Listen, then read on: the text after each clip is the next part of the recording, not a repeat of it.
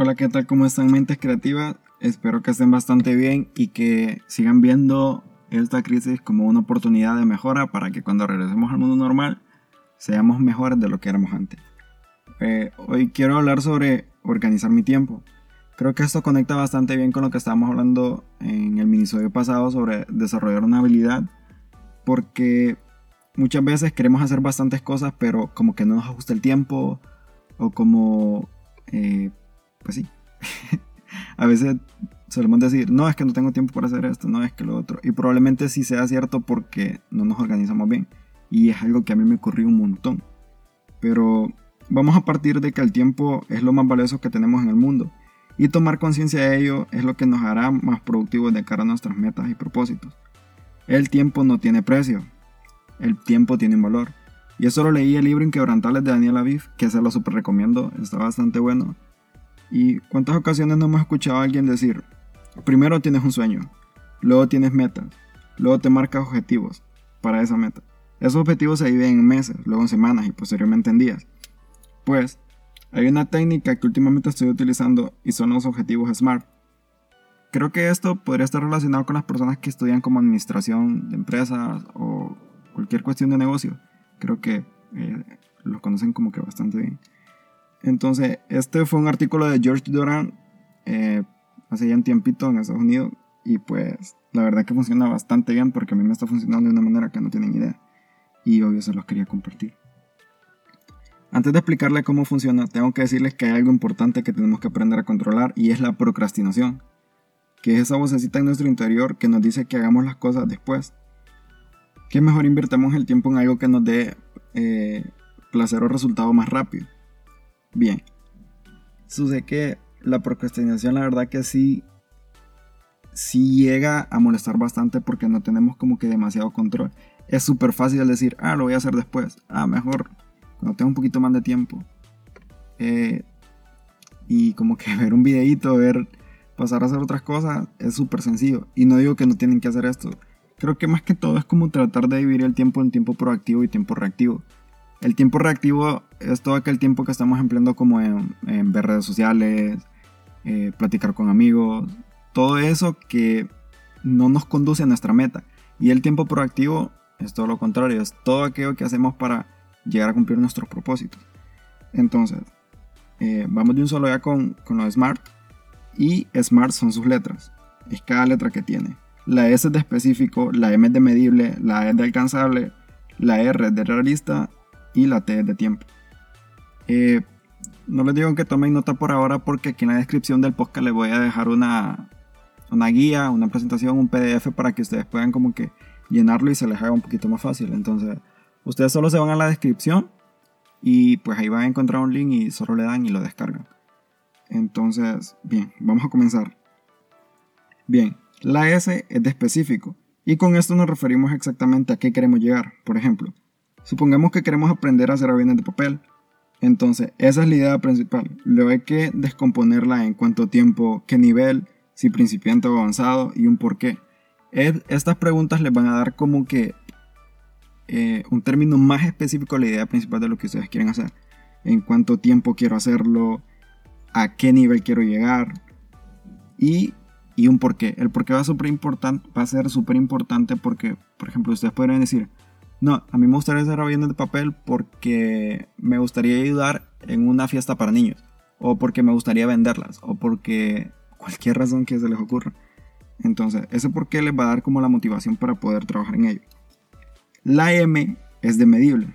Bien, aquí lo que yo hago, por ejemplo, es si quiero aprender a tocar un instrumento, veo cuánto tiempo me tarda en aprender un concepto.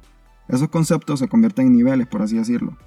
El primer concepto es aprender a utilizar bien las manos. Sucede que cuando estamos aprendiendo a utilizar instrumentos y los que saben eh, van a entender esto que nuestras manos no están del todo ágil y es como que bien difícil eh, hacer los acordes y todo esto.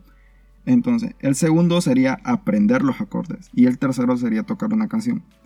Entonces ustedes eligen y ponen esos niveles. Ustedes ponen esos niveles básicamente porque se van a dar cuenta de que van avanzando si aprendieron a hacer los acordes, significa que ya avanzaron del primer nivel y están en el segundo.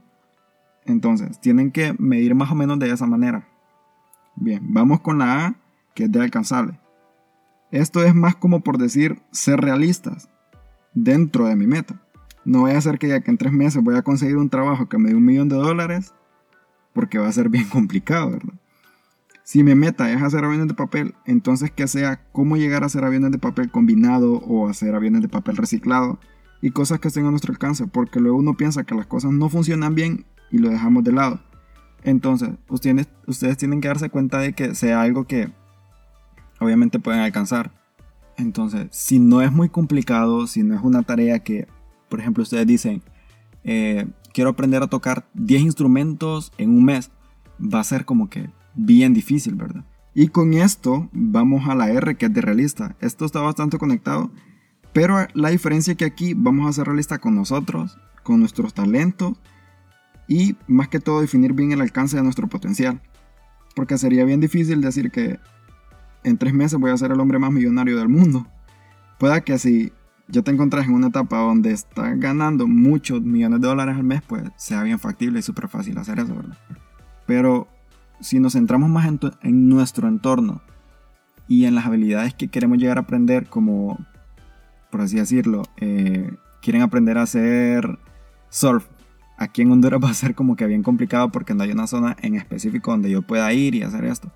Entonces, si ustedes dicen, no, yo quiero aprender a hacer senderismo, súper cool porque aquí hay bastantes montañas y todo esto. Entonces, eso es más como eh, ser realista con uno mismo, con lo que en realidad podemos aportar. Y por último está el tiempo. Pero aquí no solo se trata de decir, comienzo hoy termino en tres meses. Aquí es tomar tiempo a diario o agendar momentos para hacer esto. Yo, por ejemplo, estoy haciendo con el objetivo de leerme cuatro libros al mes como mínimo. Y lo que yo pongo en, tiempo es todas las mañanas voy a leerme tantos capítulos hasta cumplir la meta para luego eh, ir añadiendo más libros. Lo que yo hago básicamente es, bien, quiero leer cuatro libros al mes. Entonces, aquí en el apartado de tiempo yo lo que hago es que eh, tengo un libro para cada semana. En esa semana yo veo cuántos capítulos tiene ese libro los capítulos que tenga ese libro yo los voy a dividir por día.